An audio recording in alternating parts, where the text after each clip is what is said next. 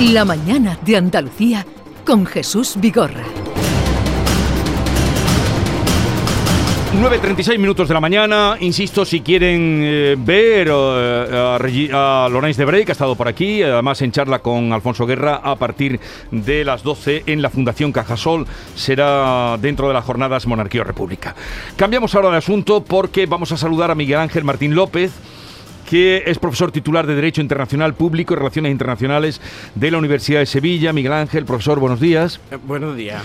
Eh, va a participar en una mesa redonda en el que se va a hablar eh, sobre la guerra de Ucrania. Eh, creo que mm, me estaba contando que precisamente en las facultades de Derecho mm, se está hablando mucho de este asunto. Claro, es una cuestión que preocupa a todos, a, los alumnos también, a, a toda la sociedad y claro, evidentemente todo lo que queremos es una respuesta que sea pues rápida, que se acabe con la guerra, el deseo de todo y se cumpla el derecho internacional. Pero en tanto que eso llega, eh, usted como miembro del grupo director del Observatorio Español del Derecho a la Alimentación, hay una preocupación mayor que es como primero comer eh, primum vivere dopo filosofare, ¿no? que es tan antiguo adagio. Eh, ¿Qué puede pasar con eh, el tema de la alimentación en esta guerra? ¿O qué está pasando ya? Sí, bueno, ya se está viendo. Bueno, esto es un efecto colateral de esto de la, de la guerra, porque, eh, claro, si juntamos la producción cerealística y de, otra, de otros productos agrícolas de Ucrania y de Rusia, pues mm, prácticamente son entre el 30 al 40% de esa producción, un 20% del total de, exportaciones. Muchos países dependen de, de esa producción cerealística, oleaje- oleageaminosa, incluso de fertilizantes, etcétera. Y ello, pues claro, en estas circunstancias, pues lo que parece es que esas provisiones no van a conseguirse. Esto es esperar a junio con una bomba de relojería que se está poniendo hasta el mes de junio, cuando esas cosechas que se tendrían que eh, ir co- recogiendo de, de Ucrania, pues no sean posibles. O sea que el problema ya de crisis alimentaria global está ya servido. O sea, que es algo ya que eh, está, se sabe, ha hecho un comunicado el, el propio director general de la FAO y la preocupación está en todas las, las cancillerías de esa preocupación de una crisis alimentaria global. La Unión Europea, de hecho, ya tuvo una importante eh, eh, Consejo de Agricultura y Pesca la semana pasada, donde ya se vio esa idea de que es necesario pues dar respuesta a este problema. Y se hablaba de seguridad alimentaria, que en Europa siempre se habla de seguridad alimentaria como una cuestión propiamente de inocuidad de los alimentos, alimentos que sean, digamos, eh, sanos, eh, seguros, pero ya es preocupación de que incluso haya problemas de seguridad alimentaria en la zona Incluso se está hablando ya de soberanía alimentaria, de la necesidad de que hay que producir, hay que poner otras nuevas tierras en cultivo y demás. China y esta preocupación ya se Pero ha tan, importante es la producción eh, ucraniana, la que tienen en Ucrania, como para que se hable o se tema una, un problema global, ha dicho usted, de alimentación global. Sí, eh, eh, eso sumado a otras cosas. Sí. O sea que ya venía el precio de los alimentos, ya estaba subiendo pues desde prácticamente desde mediados, mediados del, del 20 y yo pues con otras circunstancias y esto ahora pues las perspectivas son estas, claro, exactamente, sí, sí. Es así, incluso ya la propia Comisión Europea está incluso intentando ayudar a, desde Polonia, ¿no? A, a la- a los propios agricultores eh, ucranianos que puedan continuar en unas condiciones, bueno, evidentemente lo que hay ahora mismo de guerra es tremendo. claro. O sea que son efectos, pues también colaterales de la guerra, dolorosos, vamos, la guerra dolorosa, y esto pues también puede dar porque, claro, hay muchos países importadores netos de alimentos que dependen, digamos, del comercio internacional de alimentos para poder eh, tener esa provisión necesaria. Ya pasó en el 2008 la crisis alimentaria Sí. que llevó 150 200 millones de personas en situación de hambre y generó después pues revuelta en países en vía de desarrollo, la propia primavera árabe, o sea que esto eh, todo tiene efectos O sea que puede volver el hambre. Bueno, el hambre no se ha ido nunca. No se ha ido pero nunca, digo, en países donde eh, habitualmente mm, llevan una vida, mm, pues, eh, alimenticia y, sin problemas, sin alteraciones, puede haberlos... eh, Sí, sí, vamos, esto es una cosa que ya está. la- el problema está ya bien claramente definido. O sea que hay sobre todo países eh, asiáticos, Bangladesh, Pakistán, que dependen ¿no? de esa importación de cereal. Eh, los países, bueno, no digamos ya países africanos, pues, claro, a ver, a ver cómo se responde a la cuestión. De hecho, China ha dado ya el Ministerio de, de Agricultura, Desarrollo Rural, una orden a todos los ayuntamientos a que pongan tierra a producir. Y aquí en Europa, pues eh, de hecho ya hubo la semana pasada un... ¿Y por qué se dejaron de producir aquí? Eso ya sería otro problema, ¿no, profesor? ¿Por qué se dejaron de producir en nuestro país, por ejemplo, en Andalucía? Veíamos cuando éramos, por la edad que tenemos, la edad que usted tiene, sopeso que, que no habrá mucha diferencia. Eh, había mucha producción de cereal, que eso fue totalmente laminado aquí en nuestro país. Claro, sí, sí, de las cuestiones eh, después todo tiene efecto. El aceite de oliva, pues eh, ahora está subiendo la, demanda y demás. Y el, claro, si se decía exactamente que todo el Valle del Guadalquivir era capaz de alimentar a Europa entera. Eh, en, cereal, sí, ciertamente.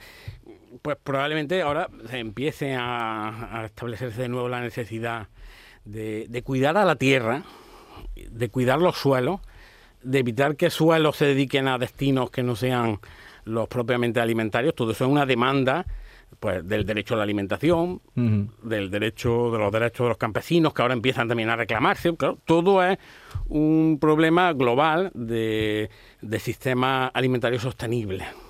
Y de soberanía alimentaria, que incluso la semana pasada ya una palabra que eso bueno, eso era una demanda pues de, de grupos así de, de, pequeños campesinos rurales, de, que cada, pues cada pueblo, cada territorio pueda alimentarse al menos en lo esencial por sí mismo y no dependa de bueno de, una provisión exterior ¿no? y en este sentido España cómo está bueno, España es uno de los grandes países productores eh, en el mercado global alimentario. Aquí, pues, evidentemente no, esa seguridad alimentaria no llegará a niveles de hambre. Si se podrá, digamos, ver el encarecimiento del de los productos eh, mm, alimentario y bueno, supondrá que a lo mejor pues se compren productos de menos calidad y porque serán más caros. Sí hay un problema también en España considerable que también se depende sobre todo de, importación de pienso. ese, es otro gran problema. Ahí sí, en, ese pienso, aunque se produce, pero y, está, pero sí se depende de, de esa proteína que puede hacer sobre todo para ese cereal. Eso mm. sí es verdad. O sea que habría que ensayar y pensar en otros, digamos, medios de conseguir ese pienso. Ahí sí hay un, problema, incluso ya se, por la prensa algo se dice, habrá que sacrificar a los animales, porque también el pienso, sobre todo, viene de allí. Pues sería tremendo pues, eso que usted, eh, si hubiera que sacrificar a los animales por falta de pienso. Menos, esperamos que no llegue, que ahí está la respuesta, que hay tiempo un poco para ir respondiendo, pero hay que ver las cosas como a medio, largo plazo, que quizás lo que falte muchas veces, porque viene una crisis, pues, y al final se sale y ya se olvida todo y entonces lo que hay que establecer son reglas que eh, de antemano, pues con inteligencia, se prevea esa situación, pero España sí tiene esa dependencia de pienso. Por ejemplo, pues ahora esto de los insectos que se decía que la FAO incluso que pudiera hacer los, alimentos pues vía para que acabar con el hambre. Bueno, pues a lo mejor difícilmente los alimentos sean aceptables, pero sí puede ser fuente también, por ejemplo, para para producción de pienso, ya sea algo se está haciendo. O sea, hay que inventar y hay que establecer nuevas perspectivas, sobre todo teniendo en cuenta eso, agroecología, la cuestión de la soberanía alimentaria y garantizar esa seguridad alimentaria a través de sistemas sostenibles, porque incluso la FAO eh, las Naciones Unidas ya saben que es uno de los grandes problemas de futuro. Y por último, profesor Miguel Ángel Martín López, estamos hablando con él, es profesor de Derecho Internacional, por esa parte, y, de Relaciones Internacionales de la Universidad de Sevilla. Hoy se van a iniciar de nuevo las conversaciones entre Rusia y Ucrania en Turquía. Eh, ¿Qué posibilidades? ¿Ha cambiado algo la cosa desde que se reunieron y salieron cada uno por su lado? Bueno, este, esta guerra es un ejemplo claro de lo que era Clausewitz, ¿no? La continuación de la política por otros medios. Ahí, pues, Rusia intentará forzar y tener una posición y conseguir lo máximo posible. Ucrania, y lo ha dicho bien Zelensky, que es una persona inteligente, dice, ya no hay consuelo para Ucrania.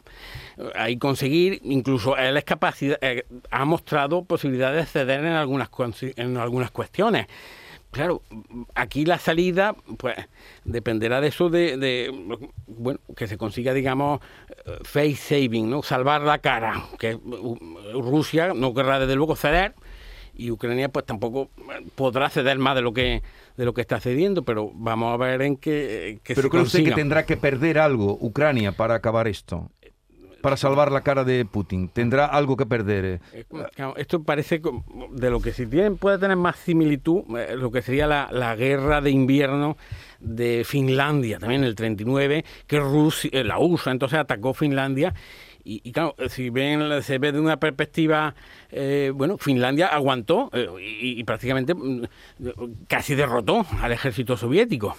Y ello puede decir fue una victoria los soviéticos pues dijeron que, bueno, de cierta manera ganaron un 10, un 15% de territorio finlandés y lo vieron también como una victoria. Al final nadie, nadie va a ganar, porque todos van, a perder. Está, pero claro, eh, eh, no hay consuelo. no hay consuelo, dijo Zelensky. ha, crecido este personaje, ¿no le parece? Como eh, líder y como presidente del país, eh, en, todo lo que llamamos de, guerra. ¿No le da esa impresión, profesor? Sí, por lo que él va mostrando, se ve una persona que tiene flexibilidad, eh, tiene capacidad de, de, bueno de ceder hasta donde se puede y de resistir, sí. pero, ha crecido a la hora también de comunicar eh, el sentimiento y recoger el sentimiento de los ucranianos. Pero los ucranianos, ¿no? Incluso el otro día lo dije, yo no voy a hacer nada que no tenga el referéndum después para decisiones más, más graves. De hecho, ayer tuvo una reunión con periodistas rusos independientes y, mostró, digamos, pues eso, esa inteligencia que tiene, ¿no? De, intentar conseguir eh, el acuerdo y, y, vamos, ceder, pues tendrá que ceder en algunas cuestiones, pero la idea que, claro, que sea lo menos posible. Y, Rusia, pues tampoco creo yo que esté como para, para ir cediendo mucho. Y, siguiendo enterrando muertos o quemándolos, que no sabemos qué está haciendo con ellos. Bueno, Miguel Ángel Martín López, que participa hoy en esa mesa redonda, dos y media, eh, es en la Facultad de Derecho, ¿no? La, situación de Ucrania ante el derecho internacional. Gracias por la visita y por habernos ayudado a comprender un poco esta realidad eh, que no nos esperábamos y que estamos viviendo en, ahí en todo el centro de Europa. Gracias, muchas gracias. Adiós.